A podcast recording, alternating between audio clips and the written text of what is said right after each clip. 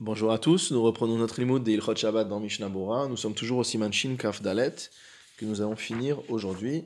Nous reprenons au Saif Yud Gimel qui se trouve au milieu de la page 312 du troisième volume de Mishnah Bora. Ma'amid Adam Behemto al Asavim Mechubarim. On a le droit de faire en sorte que son animal se trouve sur de l'herbe qui est liée au sol. Velo Shema Itlosh Mehem. Et on ne craint pas que l'animal en vienne à manger de cette herbe, à détacher cette herbe du sol, bien que le fait de détacher l'herbe du sol soit considéré comme une melacha, évidemment.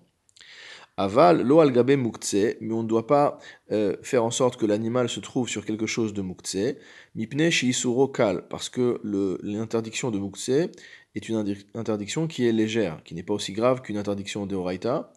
Et quel est le risque On a peur d'en venir à prendre soi-même du muktse dans les mains et en donner à l'animal. Vedavka le amida gabav mamash, et uniquement de placer l'animal dessus qui est interdit.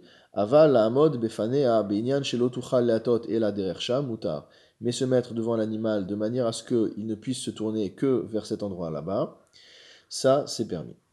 Mishnah Bora, Saif Katan, Lamed Gimel, Ma'amid Adam Behemto, donc on aura le droit euh, de faire tenir son animal sur de l'herbe, des Ita car c'est écrit dans la Mechilta, les Yanouach, afin que se repose.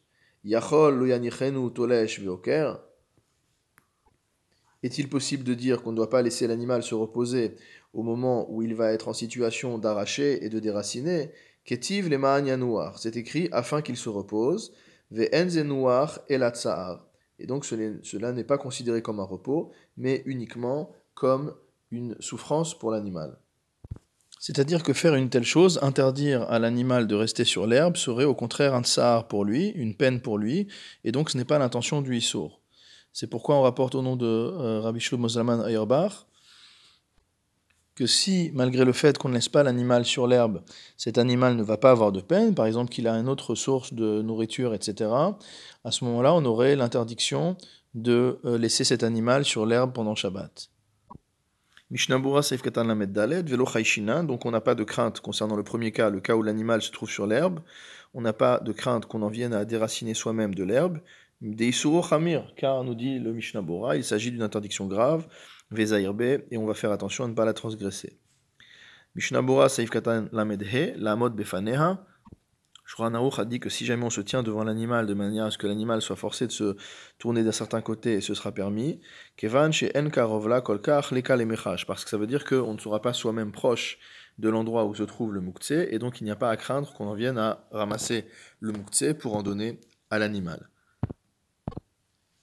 Saif Dalet dans le Shulchan Aruch, Notlin Ma'achal milifne chamor venotnim lifne shor. On a le droit de prendre la nourriture qui se trouve devant l'âne et de la placer devant le taureau. Aval en notlim milifne shor liten lifne chamor. Mais on n'enlève pas la nourriture qui se trouve devant le bœuf, le taureau, pour placer devant l'âne. Mipne shenim as berire hashor. Car la nourriture est devenue dégoûtante en raison de, euh, de la salive de, du shor, du taureau et qu'une fois que euh, le taureau, que le bœuf a euh, mis de sa salive dans le grain, dans, dans le fourrage, le l'âne n'en mangera plus. Haga, viesh machmirim gam ken bishar mine behemot likach milifne achat veliten lifne acheret mina. Et il y en a, certains sont stricts et interdisent dans tous les cas de déplacer la nourriture d'un type d'animal à un autre type d'animal, donc pour la même raison. Katan Notnim Lifne Ashor, pour mettre devant le taureau. Shen Ashor Katz Bemachal Nishar Minachamor, car le taureau, le bœuf, euh, n'est pas dégoûté par la nourriture qui a déjà été euh, mangée par l'âne. Chez En Metil Rir, car l'âne mange de manière sèche, mot il ne va pas euh, laisser de sécrétion à l'intérieur du grain. Au contraire, si jamais c'est le bœuf qui en a mangé, ça ne sera plus mangeable par le euh, par l'âne. Rak qui pourra manger mais de manière forcée. Ou Matrach Bechinam. Et donc euh, on va causer une peine inutile. C'est uniquement concernant l'âne qui est d'une autre espèce, euh, qui ne va pas vouloir en manger à cause de la salive euh, du euh, bœuf, ava lifneshor acher shiumino enokatz mipne arir. Mais si c'est un autre bœuf, on passe d'une de, vache à une autre vache, il n'y a aucun problème. Ou alma, c'est permis de tous les avis.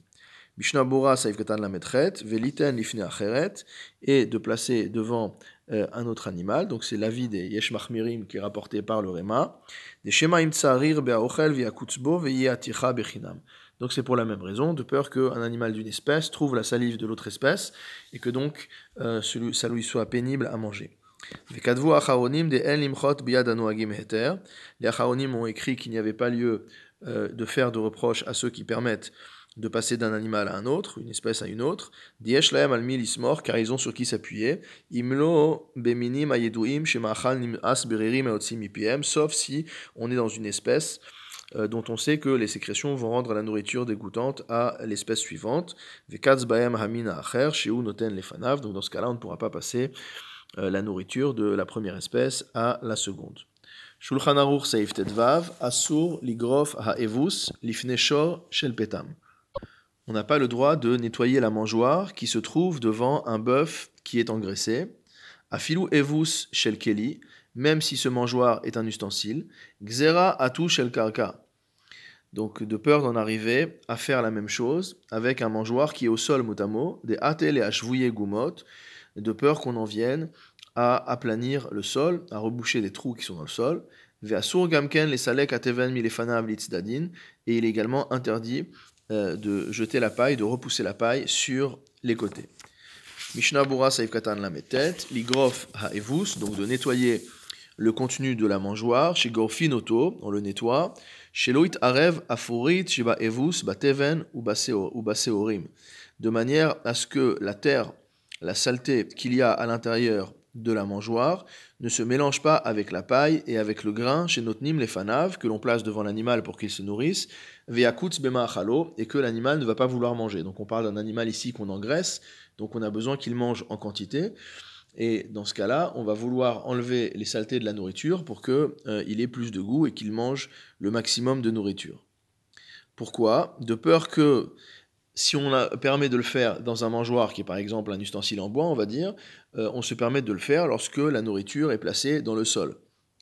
Les hachvouye gumot, on pourrait en venir à euh, aplanir le sol. Hainu desham regilutu shemechaven le kedeshelo iplu aseorim beagumot. Parce que là-bas, on va avoir un intérêt à ce que le sol soit aplani, à ce qu'il n'y ait plus de trous, de manière à ce que le grain ne tombe pas dans des trous du sol et qu'il devienne inaccessible à l'animal. C'est ce que disent les. Velachen gazrinan grifa afilu bevus chez Bekeli. C'est pourquoi on interdit de faire ce nettoyage, même dans une mangeoire qui est euh, un ustensile.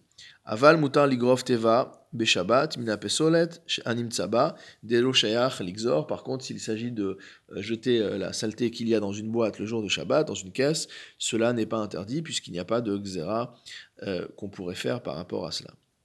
Mishnabura Saif Katan Mem Aleph, les salek ateven, donc repousser la paille. Dirsheu Rav Rotse les saleko Idresenu Ashor Biri.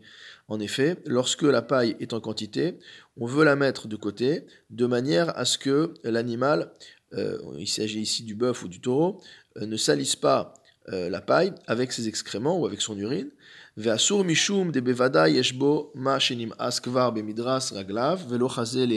De. Et c'est interdit parce que de toute manière, dans la paille qu'il va repousser, il va avoir une partie de la paille qui est déjà devenue dégoûtante du fait qu'elle a été piétinée, qu'elle a été salie par l'animal. Et donc cette paille qui est dégoûtante, qui n'est plus mangeable, elle a un statut de mouktsé et donc on n'a pas le droit de la déplacer.